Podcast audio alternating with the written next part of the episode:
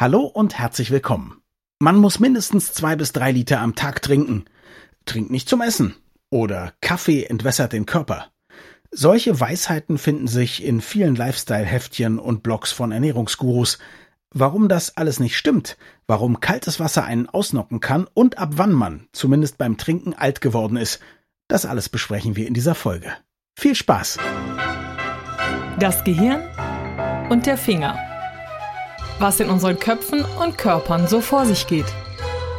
Ein Podcast mit Dr. Magnus Heyer und Daniel Finger. Magnus, hast du Durst? Ich habe ja dieser Tage permanent Durst. Es ist sehr heiß gerade hier, wo ich sende. Ja, und ich war vor zwei Tagen da, wo du jetzt gerade sendest, nämlich in Berlin, und da war es auch schon sehr, sehr heiß. Und mir ist am Ende des Tages zweimal aufgefallen, dass ich quasi mich nur von Bier ernährt habe. Also ja, ich hatte auch Durst. Das ist mir auch schon an dem Tag aufgefallen. Aber so schlimm war das Verhalten gar nicht, Magnus. Bei mir ist die Besonderheit noch, also du warst in Berlin, aber ich bin in Berlin in meinem Haus unter dem Dach und ich habe zum Beispiel im Arbeitszimmer hier über 30 Grad, auch abends noch. Ich müsste Durchzug machen, das geht hier aber nicht so richtig in diesem Zimmer und deswegen habe ich Durst. Wir wollen über Durst sprechen. Also Durst würde ich jetzt mal sagen, ich habe nicht recherchiert, aber ich bin ja seit 51 Jahren phänomenologisch am Betrachten dieses Phänomens. Wenn der Körper meint, er möchte Flüssigkeitszufuhr haben, dann kommt Durst. Und damit ist im Grunde auch schon alles gesagt. Also 100 Punkte hat der Kandidat. Das ist eine gute Sache. Warum machen wir so viel Gewese um Durst, Durstgefühl, fehlendes Durstgefühl, Trinken, ob man schon genug getrunken hat, zu viel getrunken hat, was man trinkt, trinkt man was, was eigentlich dehydriert, obwohl man Flüssigkeit da drin hat und so weiter und so fort. Genau, isotonisch und wenn ja und nein und nicht und wie viel. Aber warum ist das so ein Riesenthema? Warum gibt es so viele Leute, die mit ihrer fancy Leitungswasserflasche oder ihrer teuren irgendwie Fiji-Wasserflasche draußen rumrennen, den ganzen Tag am kleine Schlücke nehmen sollen, die können ja gar keinen richtigen Durst haben, die trinken ja dauernd. Ja, warum haben die Leute Angst, wenn sie in Köln auf die hohe Straße gehen, um dort einzukaufen, haben dann immer einen halben Liter Wasser dabei, weil sie befürchten, dass irgendwie ein Sandsturm sie von der nächsten Quelle abschneidet. Das ist eigentlich absurd und es ist eigentlich eine Beleidigung unseres wirklich in dem Punkt wahnsinnig gut funktionierenden Körpers. Ich darf mhm. ganz kurz darauf hinweisen, was für ein unfassbar tolles System wir da haben. Mhm. Das System besteht darin, wir haben einen irren Umsatz übrigens in Sachen Flüssigkeit. Okay. Wir setzen jeden Tag ungefähr zweieinhalb Liter Flüssigkeit um. Also wir nehmen sie in irgendeiner Form zu uns und wir geben sie in irgendeiner Form ab. Wir nehmen sie zu uns, zweieinhalb Liter, zum Teil übrigens nur in Getränken, also 1,3 Liter. Ich finde die Zahlen faszinierend, deswegen mute ich sie dir jetzt ja, zu. Ja. Liter verstehe ich. Wir trinken ungefähr 1,3 Liter Flüssigkeit, aber wir nehmen ungefähr 0,9 Liter über die Nahrung zu uns. Das mhm. Zeug ist ja auch nicht pulvertrocken, sondern in der Regel auch feucht. Und es fallen noch ungefähr 0,3 Liter durch Oxidation an, also ein Zellstoff, ein physiologischer Vorgang. Und die Ausfuhr ist eben zum Teil Urin, klar, anderthalb Liter, zum Teil, und das hast du jetzt gerade beschrieben, du sitzt unterm Dach bei 30 Grad. Wir geben fast einen Liter Überatmung von uns, mhm. also über die Lunge, über Feuchtigkeit. Die Luft, die wir abatmen, ist feuchter als die, die wir einatmen. Und über Schweiß. Und das Ganze addiert sich dann zu Null. Und wenn das System nur ganz, ganz leicht angetippt wird, wenn wir also nur 0,5 Prozent unseres gesamten Körpergewichts verlieren über Flüssigkeit, dann und dann schon entsteht ein Durstgefühl. Also in einer extrem frühen Phase, der Körper lässt überhaupt keine Veränderungen zu. Und wenn wir dann trinken, dann ist diese Ungleichheit schon wieder weg und dann hat sich das System stabilisiert. Jetzt ist das so, dass das System besonders abgesichert ist. Also ist es so, dass man sagt, Mann, wir kriegen das Durstsignal richtig, richtig früh. Eigentlich ist da noch sehr viel Luft nach oben? Oder ist es so, dass in dem Moment, wo man Durst hat, tatsächlich wir auch schon ein bisschen Panik kriegen sollten, weil wenn wir dann eine Viertelstunde nichts trinken, gibt es irgendwelche Kopfschmerzen oder sonst was für negative Effekte? Nee, das ist ja genau der Effekt. Dieses Durstsignal kommt in einer unfassbar frühen Phase und wenn wir dann dem Signal folgen und trinken, dann gehen wir exakt überhaupt kein Risiko ein. Mhm. Das System reagiert sehr früh und extrem sensibel. Das System reagiert interessanterweise auch auf zwei Stellschrauben. Mhm. Das heißt einmal darauf, dass wir zu wenig Flüssigkeit haben, überhaupt zu wenig Flüssigkeit. Da bemerken wir dann Druckschwankungen. Oder mhm. es bemerkt, dass wir zu viel Salz in der Flüssigkeit haben. Dass wir also, wenn wir auch Flüssigkeit verlieren, dann steigt der Salzgehalt und darauf reagieren wir eben auch. Und insofern haben wir zwei Warnsysteme und die Warnsysteme funktionieren zuverlässig und die Warnsysteme sagen uns in einer einer sehr frühen Phase, dass wir etwas trinken sollen und wenn wir trinken, dann gehen wir kein Risiko ein. Okay, jetzt gab es vor ein paar Jahren, naja, was heißt vor ein paar Jahren, wahrscheinlich irgendwie schon vor 20 Jahren, ich weiß nicht, ich war schon relativ klein.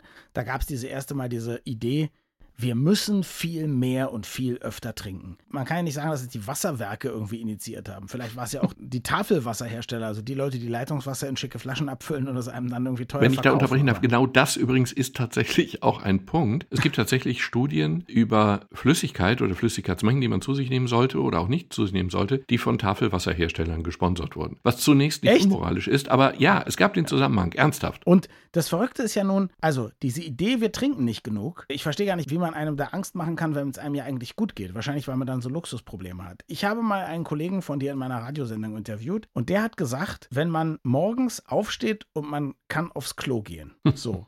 und wenn man tagsüber ein normales Durstgefühl hat, immer mal wieder. Und wenn man dann trinkt, geht's weg. Dann müsse man sich keine Sorgen machen. Hat dieser Mann die Wahrheit gesagt oder sollte ich lieber auf die Tafelwasserhersteller hören? Na, Moment, ich darf dem kurz etwas entgegenstellen, nämlich Bitte. die Tatsache, die Deutsche Gesellschaft für Ernährung, eine von der Bundesregierung gestützte, mitfinanzierte Gesellschaft, hat eine Tabelle rausgebracht. Ich habe mir die für uns beide relevanten Werte rausgesucht. Die Werte besagen, dass man im Alter zwischen 51 und 65 Jahren pro Tag 1,23 Liter Flüssigkeit zu sich nehmen soll. 1,23 Liter. Wenn wir über 65 sind, dann dürfen wir oder sollen wir 1,31 Liter zu uns nehmen, also 80 Milliliter mehr. Ich meine, an dieser Zahl fällt ja nun die unfassbare Präzision auf. Ich meine, 1,23 klingt ja schon fast ein bisschen bewusst ironisierend oder so ähnlich. Ist aber nicht so gemeint. Das ist das eine. Ist das ein Durchschnittswert oder ist das wirklich die Empfehlung für jedermann? Also und jede Frau, egal wie groß man ist, egal wie aktiv man ist. Ich meine, bei der Ernährung ist es doch auch so. Es gibt immer komplizierteste Berechnungen. Sitzen Sie, stehen Sie, sitzen Sie mehr auf der linken oder rechten Arschbacke. All das ändert den Grundumsatz und so. Beim Trinken soll das auf einmal nicht der Fall sein. Ja, Moment, erstens. Und zweitens wäre es ja auch ganz erstaunlich, wenn man sich zum dem überlegt, dass wir einen beachtlichen Teil der Flüssigkeit über Nahrung zu uns nehmen. Und in dieser Tabelle taucht die Nahrung ja nun überhaupt nicht auf. Sind Sie ein Wassermelonenliebhaber oder schwärmen Sie eher für Rosinen? Das macht ja einen nicht unerheblichen Unterschied. So. Richtig. Und Oder trinken Sie mehr Bier? ja, genau. Auch eine lustige Zahl. Ich liebe Zahlen. Bei diesem Thema liebe ich einfach Zahlen. Uncharmant wiederum für uns. Schätz mal, nur aus Jux. Aus wie viel Prozent Wasser besteht ein Säugling? Oh Gott. Aus wie viel Prozent Wasser? Ich habe gedacht, wir, wir bestehen eh zu 80 Prozent oder so aus Wasser. Ja, das kann ja, muss ja nicht falsch sein. Also schätzt du bei einem Säugling? 88 Prozent. Falsch, aber nicht wirklich falsch. Ein Okay. Säugling besteht zu 75 Prozent aus Wasser. So, das Okay. ist jetzt erstmal so die erste Marke. Mhm. Und dann trocknen wir im Laufe unseres weiteren Lebens aus. Und zwar nicht bedrohlich aus, sondern wir werden einfach trockener, ist ja auch falsch. Junge Menschen, junge Männer bestehen zu 64 Prozent aus Wasser und junge Frauen zu 53. Viel trockener. Und dann werden wir älter und dann verlieren wir noch mehr Wasser. Alte Männer, also das sind dann wir, alte weiße Männer, bestehen doch zu 53 Prozent aus Wasser und alte weiße Frauen zu 46 Prozent. Also der Wasseranteil nimmt ab, was bei der Männer- und Frauen-Gemengelage damit zusammenhängt, dass Frauen einen höheren Fettanteil haben. Und Fett enthält nun so gut wie gar kein Wasser, im Gegensatz zu allen anderen Gewebeformen. Und insofern enthalten Frauen weniger Wasser. Aber auch die Tatsache, dass diese Tabelle nicht nach Alter unterscheidet und nicht nach der Ernährungsgewohnheit und nicht danach, ob du Bauarbeiter bist oder Schreibtischtäter, macht die ganze Präzision von 1,23 Litern natürlich ein wenig suspekt. Total suspekt. Und jetzt möchte ich dich noch was fragen. Bitte. Was ist mit mir falsch? Ich bin ja von Kaffee auf Tee umgestiegen. Ich trinke am Tag wahrscheinlich alleine schon zwei bis drei Liter schwarzen Tee. Früher zwei bis drei Liter Kaffee mindestens. Dazu trinke ich mindestens anderthalb Liter Wasser, Softdrinks, was auch immer. Also ich habe einen Wasserkonsum von viereinhalb bis fünf Liter. Und das ist, wenn ich nicht Sport mache.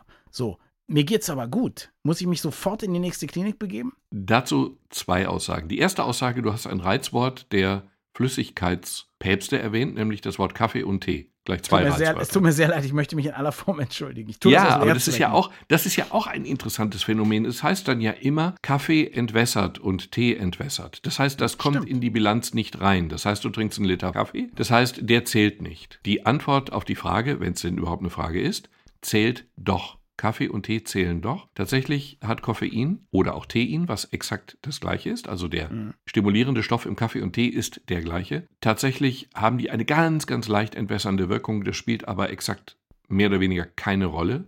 Insofern darfst du es mitzählen. Erstens. Zweitens, wenn du so viel trinkst, ist das zwar ungewöhnlich, aber in keinster Form gefährlich. Du brauchst zwar diese anderthalb Liter oder so ähnlich pro Tag. Aber wenn du mehr trinkst, reagiert dein Körper sofort. Dein Körper hat die Möglichkeit, übrigens für die Nicht-Filmzuschauer, Herr Finger trank jetzt gerade wieder. Er trinkt ich, ich erkennbar gerade, wirklich häufig. Also anderthalb Liter oder so ähnlich brauchen wir, plus minus. Aber wenn du mehr trinkst, dann ist die Niere in der Lage darauf, extrem flexibel zu reagieren. Die Niere scheidet eine sehr große Menge von Primärharn aus, von dem sie dann einen Großteil wieder rückresorbiert. Und dieses Rückresorbieren kann sie tun oder auch lassen. Das entscheidet sie je nach Zustand. Und bei dir wird sie eben sehr viel Harn ausscheiden und damit ist das System im Gleichgewicht. Sagen wir so, meine Nierenwerte sind gut. Meine Nierenwerte sind exzellent und ich merke, ich vertrage zum Beispiel auch Hitze sehr gut. Ja, ja in der Hitze brauchst du dann auch deutlich mehr Flüssigkeit, natürlich. Ja, und mein Körper ist eh gewohnt darin, das zu verarbeiten, diese Mengen. Ne? Ja, man spricht davon, dass es eine Maximalmenge von ungefähr einem Liter pro Stunde gibt. Also noch mehr solltest du nicht zu dir nehmen. Ach so, nein, da komme ich nicht ran.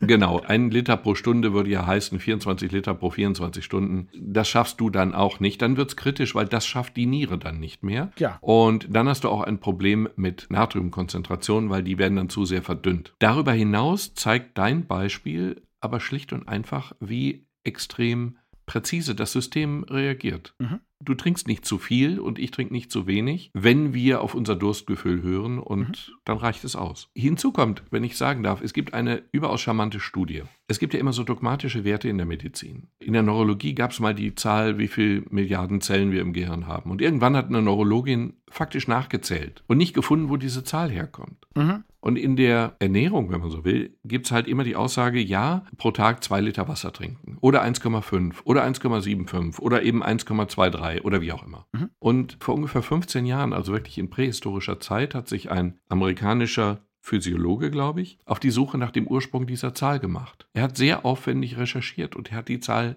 den Ursprung, er hat ihn nicht gefunden. Er hat keine Studie gefunden, die in irgendeiner seriösen Weise mit einer mittelgroßen oder großen Anzahl von Probanden nachgewiesen hätte, dass genau diese Zahl von 1,5 oder 2 Litern Flüssigkeit pro Tag sinnvoll, notwendig oder überhaupt nur gesundheitsfördernd wäre. Es gibt diese Studien nicht. Was ist mit den kleinen Ideen, wie man soll Wasser in einer bestimmten Temperatur trinken oder man soll Wasser, wenn man trinkt oder überhaupt Flüssigkeiten nicht zum Essen zu sich nehmen, weil das irgendwie schädlich sei? Oder, oder, oder. Da gibt es noch so viele kleine Ideen. Also Wasser sollte man nicht in einer wahnsinns eiskalten Temperatur und Menge trinken. Das habe ich selber mal in einer Studie an mir ausprobiert, woraufhin ich dann kollabiert bin. Ich habe eine Radtour gemacht zu einer jungen Frau und ich musste dann durch Wuppertal, da fährt man erstmal ganz weit runter in den Kessel und dann am anderen Ende wieder rauf. Es war ein sehr heißer Tag und oben habe ich mir eine kalte Flasche Sprudel gekauft und getrunken. Und dann bin ich schlicht umgekippt. Mhm. Oder so gut wie umgekippt. Das hing aber damit zusammen, dass es eiskalt war und dass das Rezeptoren in meinen Halsschlagadern stimuliert hat. Diese Rezeptoren haben plötzlich gefeuert, weil sie gedacht haben, der Druck in meinen Halsschlagadern sei sehr hoch. Das mhm. war aber nicht der Druck, sondern eine Fehlinterpretation dieses Reizes. Und dann hat mein Kreislauf auf äh, massiv runtergestellt, notfallmäßig, und dann bin ich umgekippt. Als ich unten ankam, war ich aber wieder fit. Also am Boden ankam, war ich wieder fit. Lass mich folgendes fragen: Hast du besonders beschissene Sensoren oder ist das was, was jedem passieren kann? Ich glaube, das kannst du auch provozieren. Du brauchst dazu mhm. aber wirklich, du musst sehr überhitzt sein.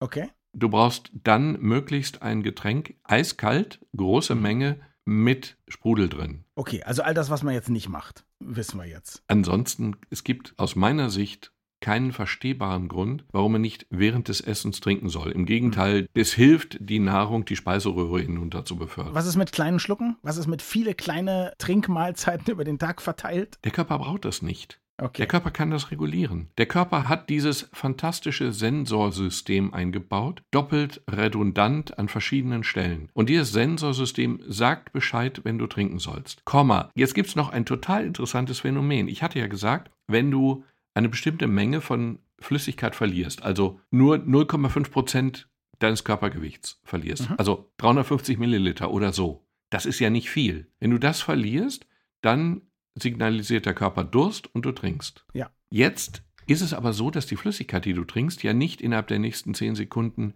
im Blut angekommen sein wird. Das dauert ja ein bisschen. Die muss durch den Magen durch, in den Darm, dort wird sie resorbiert. Das Interessante ist aber, dass der Körper vorher schon das Durstgefühl beendet, denn sonst würde jemand wie du ja drei Liter trinken, bevor die Flüssigkeit da ist, wo sie hinkommen soll. Clever. Und aus irgendeinem Grund schafft der Körper, wir nennen es präresorptive Durststillung. Also der Durst ist gestillt, bevor die Flüssigkeit eigentlich aufgenommen ist. Aber irgendwie funktioniert selbst das. Weil der Körper einfach weiß, jetzt hat er genug getrunken, gleich habe ich das dann auch im Lager verbracht. Genau. Sehr clever. Es ist quasi schon durch die Garage durch, aber es ist noch nicht eingelagert. Aber schon die Tatsache, dass es durch die Garage mhm. durchgegangen ist, reicht aus, damit der Körper weiß, wir haben genug. So, jetzt haben wir möglicherweise sehr viele Leute gegen uns aufgebracht. Die schreiben gerade schon so erboste Hörermails, ja? Ich habe nicht. Und zwar, weil die seit Jahren jetzt selber wahnsinnig viel trinken. Vielleicht auch mit teurem Wasser. Vielleicht haben die sich auch diese fancy Wasserflaschen gekauft, über die wir uns lustig gemacht haben. Dann sagen die seit Jahren allen in ihrer Familie, du musst mehr trinken. Du musst unbedingt mehr trinken und so. Was können wir denen sagen? Die sollen ja nicht böse auf uns sein. Die sollen ja nur aufhören, sich selbst und andere mit diesem Trinkzwang zu belegen. Ich habe ein schönes Interview gelesen und einen Satz daraus gesucht, wenn ich den kurz vorlesen darf. Es geht da um die Frage, genau um unsere Frage, wie viel und was sollte man beim Sport Ich trinke übrigens jetzt mal was. Ja, und hier ist eine der Antworten, ich zitiere jetzt wörtlich, ein ideales Getränk für Ausdauersportler enthält 60 bis 80 Gramm Kohlenhydrate pro Liter, zum Beispiel Maltodextrin oder eine Glucose-Fructose-Mischung in einem 2 zu 1 Verhältnis. Außerdem sollten 300 bis 500 Milligramm Natrium, sprich Kochsalz, hinzugefügt werden. Mhm. Mit sogenannten Schwedentabletten aus der Apotheke lässt sich das einfach und genau dosieren. Okay. Das ist jetzt einer, der Leistungssport macht und der also Ultramarathons oder Ultratriathlons läuft. Mhm. Und da ist es vielleicht sogar sinnvoll, das will ich gar nicht in Abrede stellen. Okay. Nur Durchschnittsmenschen wie wir, die gelegentlich mal joggen gehen oder viel Radfahren oder so, Durchschnittsmenschen wie wir brauchen das aus meiner unmaßgeblichen Sicht nicht. Wieso? Wir trinken dann alkoholfreies Weizen an der nächsten Kneipe. Das ist doch schön. Ja, und es schmeckt auch besser. Und es ist auch ausdrücklich nicht schlechter. Es gibt eine einzige Sache. Es gibt eine einzige Sache, da muss ich das Ganze, was ich gesagt habe, relativieren und das mhm. ist das Alter. Definiere Alter. Nicht, dass ich mich auf einmal angesprochen fühle. Ja, Wir bewegen uns da auf dünnem Eis, zunehmend dünnem Eis. Mhm. Definiere Alter. Erstmal gibt es keine Trennschärfe, natürlich nicht. Aber in meinem Lieblingsbuch Silbernagel, Taschenatlas der Physiologie. Und Silbernagel ist der Name. Das hat jetzt nichts mit Silber, Silver Surfer oder Silver Foxes zu tun. Es geht nicht um Ältere, sondern der Mensch heißt so. Genau. Okay. Einer der zwei Menschen. Das Buch heißt Taschenatlas der Physiologie, ist mein Lieblings. Medizinbuch oder eines mhm. von zweien oder dreien. Und die Autoren heißen Silbernagel und Despopulos. Und bei Despopulos, darüber sprachen wir aber schon mal, als wir über unsere Lieblingsbücher sprachen. Mhm. Despopulos ist einer, der direkt nach Drucklegung den Atlantik zu überqueren versuchte und nie wieder aufgetaucht ist. Eine tragische Geschichte, aber seither steht er in jeder neuen Auflage, in jeder Sprache und dieses Buch gibt es in Hunderten von Auflagen und Sprachen, steht sozusagen die Erinnerung mit einem Bild von Herrn Despopoulos. In diesem Buch ist die Rede davon, dass 30 Prozent der 65 bis 74-Jährigen und 50 Prozent der über 80-Jährigen zu wenig Flüssigkeit im Körper haben. Einmal, weil sie wirklich zu wenig trinken, mhm. weil sie das Sensorium in dieser zuverlässigen Art, wie ich es beschrieben habe, nicht mehr haben und weil sie weniger Hormone bilden, die die Niere dazu auffordern, viel Flüssigkeit zurückzufiltrieren. Woran erkenne ich das als alter Mensch? Also das ist ja wahrscheinlich nicht bei allen Menschen gleich, wahrscheinlich auch nicht in jedem Alter gleich. Also ich bin jetzt jemand, der immer so viel trinkt. Also wenn jetzt jemand wie ich auf einmal sagt, oh, jetzt habe ich aber den ganzen Tag nur ein Glas getrunken, dann müsste ich wahrscheinlich sagen, oh Mensch, Alter, jetzt wirst du alt, jetzt musst du dich disziplinieren. Oder woran merke ich, dass es nicht mehr gut funktioniert? Du merkst es daran, dass dir zufällig auffällt, wie wenig du getrunken hast, genauso wie du es beschrieben hast. Du merkst okay. es daran, dass zum Beispiel die Haut am Unterarm, wenn du wirklich wenig Flüssigkeit im Körper hast, wenn du so eine Falte ziehst, hochziehst, dann schnellt die nicht schnell und sofort elastisch zurück, sondern bleibt einen Moment stehen. Okay. Du merkst es daran,